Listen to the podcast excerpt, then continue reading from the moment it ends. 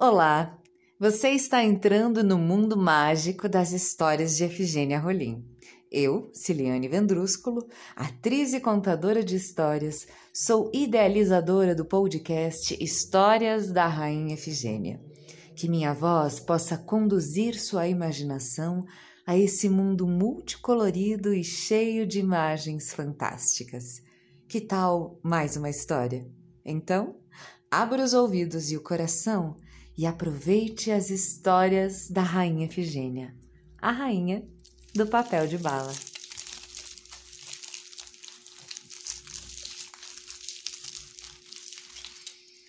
No episódio de hoje, voltamos com as histórias de nossa querida rainha. Vamos conhecer uma história que se chama O Menino do Semáforo, do livro Contos da Fada Efigênia de Adélia Maria Lopes, com ilustração de Kátia Horn. Salom era um menino da roça. Seus pais eram agricultores com boa renda familiar. Um dia ele quis conhecer mais pessoas. Colocou um lanche na mochila e, caminhando, foi para a cidade. Ao chegar a uma rua bem movimentada, estranhou tantos carros e tantas pessoas, todos correndo, todos com pressa. Salom sentou na calçada e percebeu que ninguém lhe dava bom dia ou, ou boa tarde. E ele também não conseguia cumprimentar as pessoas, pois elas atravessavam as ruas correndo.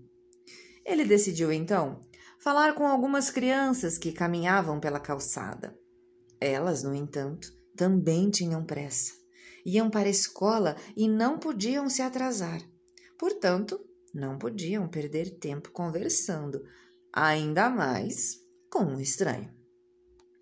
Salom passou por uma construção e foi buscar uma prosa com um dos operários, mas ouviu o seguinte: ah, sinto muito. Eu não posso parar aqui para conversar. Eu tenho que colocar mil tijolos. É.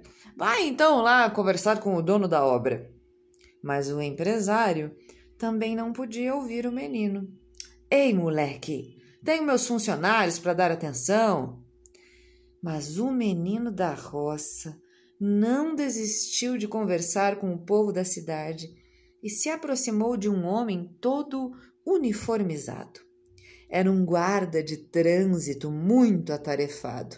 Disse ele: Não me atrapalhe, garoto. Não me atrapalhe, estou prestando atenção e muita atenção no semáforo. Salom ficou admirado. O quê? É. semáforo? Semáforo é mais importante do que eu. O guarda, com paciência, deu uma aula de trânsito para o menino que só entendeu que o tal semáforo determinava a hora dos andantes e a hora dos carros passarem depois da tal explicação. Então, achou a cidade uma coisa assim muito confusa e voltou para sua casa. Foi chegando e perguntando para o pai o que era semáforo.